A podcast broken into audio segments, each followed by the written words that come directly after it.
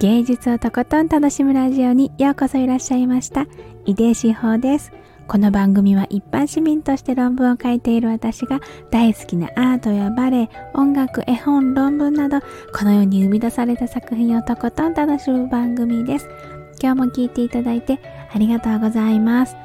今日は声で表現したい人への応援歌。エージェントゆきさん音声配信の教科書。というお話をしたいと思います。えっと、前回の、えっと、収録あ、ライブで収録したんですけど、で、あの、お知らせした通り、明日の5月13日、お昼の12時に、あの、ランチタイムにこのエージェントゆきさんとコラボライブをする予定なんですけれど、私がそもそもこの音声配信、スタイフを始めた、配信を始めたのも、このエージェントゆきさんのあの、音声配信の教科書に背中を押してもらったからっていうこともありまして、この音声配信の教科書っていう本一冊がね、私にとってはあのすごく思い出深いというか、あの応援してもらったなっていう作品なんです。で、その始める時に背中を押してくれたっていう部分と、この今ちょっとあの配信に慣れてきた今に背中を押してもらったなっって思う部分っていうのがねちょっとずつね違うんですけどあのー、最初に始める前の時に読んだ時は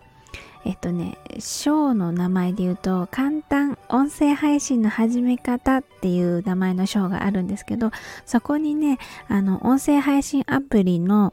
紹介がされていたり、えっ、ー、と、音声配信そのものの楽しさとかね、それが、まあ、あの、こんないいことあるよって、こんな楽しさがあるよっていうのが紹介されていたり、あとは、あの、配信するときに使うマイクとか、編集ソフトとかっていうのの具体的な紹介がされていて、もうなんかそれを読め、読んで、そのままやれば音声配信始められちゃうっていうような内容だったんです。だから私も、ああ、そうか、じゃあこうやってやれば配信できるんだなっていうような感じで、なんかそのまま始めました。だからすごくハードルを下げてもらってあの配信始められてね本当にね嬉しいなって思ってます。あの配信できたことが嬉しいっていうよりもそれを始めたことでもう本当にすごく私の楽しみが1だった楽しみがもう100とか1000とか万とかになるぐらい すごいいろんな幸せに広がっていったからもうそれは本当にねあの時背中を押してもらえて嬉しかったなーって思うんです。で今ねまた改めてあでこれね初版はね20年2020年にあの発売っていうか出版されてるんですけど2021年版っていうのが今最新版で出ていてでそれもね読んだ時今読んだ時にこうグッとくるっていうか背中をねあの押してもらえるなって思った章がえっ、ー、と、魅力的なチャンネルにするためにっていう名前のショーなんです。もうね、タイトルだけ、このショータイトルだけでもグッときませんか？私はすごい来るんですけど、ハッとさせられるっていうか、ね、そう。でね、そこの中でもいろいろあの書いてらっしゃるんですけど、そこの中で私が一番グッときたのが、毎日コツコツ配信するっていうところなんですよね。で、これは私もあのあのいいなって思う。スタエフ私が音声配信聞いてるのは主にスタンド FM と Voicy なんですけどやっぱりあの毎日配信されている人っていうのは自分自身もあの朝起きた時にこうあのいろんなことしながら聞く時にあの人の配信あるかなってて探すっていうような癖がつくのででそしたらあのその人に会えるっていうかね声だけどあのっていう風になるからあのそういうななんかあの誰かの生活の一部にお邪魔できるっていうのも素敵だなってずっと思ってたんです。だけどもえ無理無理と思ってて最初からそんな毎日なんて無理無理って諦めてたんですよねでもこのこの今このえっ、ー、とエージェントゆきさんの音声配信の教科書を読んだ時にここのとこがすごく引っかかったんですよね。なんで私無理だと思うんだろうって。そのこんなにね楽しいことをいっぱい貯めまくって自分の中で すごく話が話したがってるのにのアウアウトプットっていうかもうね喋りたいってこんなこの子これこの作品がねこんなにね楽しくてこんな素晴らしさがあると私は思うんだみたいなことをがね日々溜まってくんですよね。で文字にしてあるだけでもえっ、ー、とねネネタ帳みたいな感じで 書いてあるやつでももうねざっと20個はあるんですよね。だからネタ的には20日間ぶっ通しで毎日配信できるんですよね。冷静に考えれば。いやでもこんな今のバタバタした生活の中でどうやって毎日配信の時間を取るのよとかって考えもしなかったけどでもなんかふっとこのエージェントユキさんの本読んであれでもその無理って思ってる根拠ってそんなにないよなってちょっとハッと気がつかされたんですよね。でしばらくちょっとうーんって思ってあじゃあやってみればいいんじゃないの？私と思ってだからねちょっとね今日からっていうか明日からっていうかまあ、あの、収録ライブとかコラボライブする日は除いて、ちょっと1週間とかね、それぐらい毎日配信やってみようかなって気持ちに初めてなったんですよ。まあ、実際どれぐらいできるかちょっとわかんないんだけど、でも私はなんかそういう気持ちに自分が慣れたっていうのにすごく驚くっていうか、まあ、驚くのとともにすごい嬉しかったんですよね。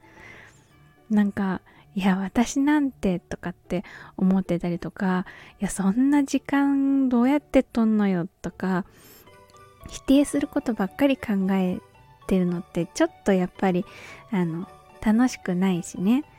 あのせっかくの幸せが来るかもしれない瞬間を潰しちゃってるみたいな感じでやっぱり私もなんかちょっとなって思ってたなと思ってだけどそこがちょっとふっと壁が取れたっていうか、それでまたね、あのー、背中を押してもらえたなっていう風にね、思ったんですよ。だから、この、タイトルは教科書ってなってるけど、その、ただのハウツー本じゃないっていうか、うん。あのね、表現したいって本当に思ってる人へのそのエージェントゆきさんからの心からの応援っていうのが込められてる一冊なんじゃないかなって思うんですよね。あのこの後書きのところにそのエージェントゆきさんがあの私はずっと自分らしく表現したものをあの残したいっていうふうに思い続けてたっていうようなことが書かれていて、まあ、だから作品をねあの世に残したいあの発表したいっていうかそういうふうに思われてずっと活動されてきたんだろうなっていうふうに思うんです。だからあのこういう思いを持っているのはあの私だけじゃないと思うってジェントユキさんがおっしゃっててでそういう人たちにあのこういう音声配信もで表現するっていうのもあるよっていうのがね届けばいいなっていうようなことが、うんと、書いてあったんです。だからこういう私みたいなこうあのうんと音声配信やってみたけどちょっとあのどうだろうみたいな うろうろおろおろしているような 私にの気持ちをねぐっとこう背中を押してくれるっていうか気持ちを動かしてくれるんだろうなと思って。音声配信をどうしようかなって思っている人とかその始めてみたけど、うん、とどうなんだろうっていうふうに 思ってる人とかのね気持ちにね寄り添ってくれるあの作品だなーっていうふうに思いました。もう明日からっていうか今日今今はねこれね配信する前の日の夜にね収録してるんですけどだから明日からまあ聞いてる方は今日から。せめて1週間はね毎日配信できるようにしてみたいなと思います。頑張ろう。というわけで今日は声で表現したい人への応援歌エージェントゆきさん音声配信の教科書という話をしましたコメント返しのコーナーです。えっ、ー、と、いただいたコメントのお返事は番組の後半で、えー、声でお返事しています。えっ、ー、と、今回は、うんと、昨日のね、えっ、と、エージェントゆきさんとコラボライブしますっていう回にいただいたお返事ですね。5月11日放送ライブ予告エージェントゆきさんと美味しい物語ライブ5月13日ランチタイムの放送回にいただいたコメントにお返事したいと思います。えっとまずあゴールディさん。コメントありがとうございます。わ来れたらいいな。ぜひ。でもね忙しい時間帯かもしれないですね。ゴールディさんはね。今すごいあの畑ね忙しい時期なんじゃないですか。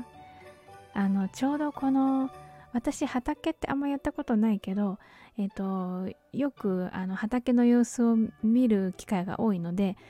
あのあれってちょっとずつちょっとずつ作業が出るっていうよりあのこの時期に一気に働かなきゃならぬみたいな感じのあれですよね。自然のこうあの摂理というかこうそれでお世話をするからあの何て言うのかな。えっ、ー、とだからこの時期に忙しいっていう繁忙期がめちゃくちゃ偏りがあるっていうかね。あの大変な畑でする外に出てする作業を見てるとねあこりゃ大変だなっていうふうに思うのでで特にやっぱり、えっと、野菜が育つあのいわゆる結構あの青々とした野菜が育つ夏前ぐらいとか、えっと、そういうのって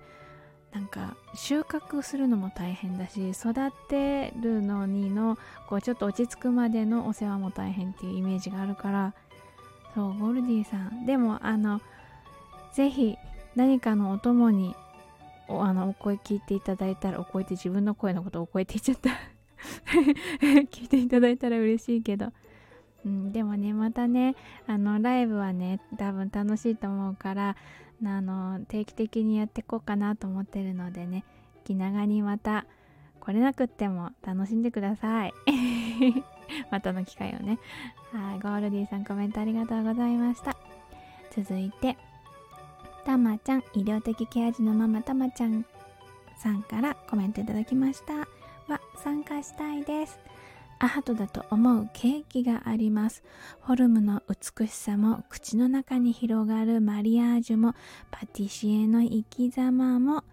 野菜やフルーツの断面もキウイ、パプリカ、パイナップル、さつまいもを買った時図らずも見事な花形花形になった時 Life is beautiful 告知ありがとうございます。といただきました。わすごい。たまちゃんさんのあのこのコメント欄でもすごいねあの溢れる感じ。そう。特にねスイーツとかそのねアーティスティックもうまさしくっていう感じのありますよね。あと美術館とかによく併設されてるカフェとかレストランとかって結構その見た目のところとかコンセプトのところをあのアート寄りというかそあの作品展そその期間中の展示会みたいなあの企画展みたいなやつと一緒にあのコラボして作るとかっていうようなのもあったりするからね。やっぱあの変幻自在っていうのはね結構ねかっこいいなって思う。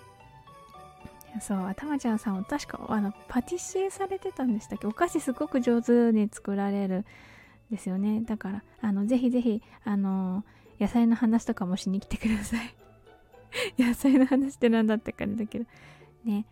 そう私もね楽しんであのライブやりたいなと思うので 楽しみにしてます。たまちゃんさんコメントありがとうございました。というわけで今日も最後まで一緒に楽しんでくださってありがとうございました。井出志保でした。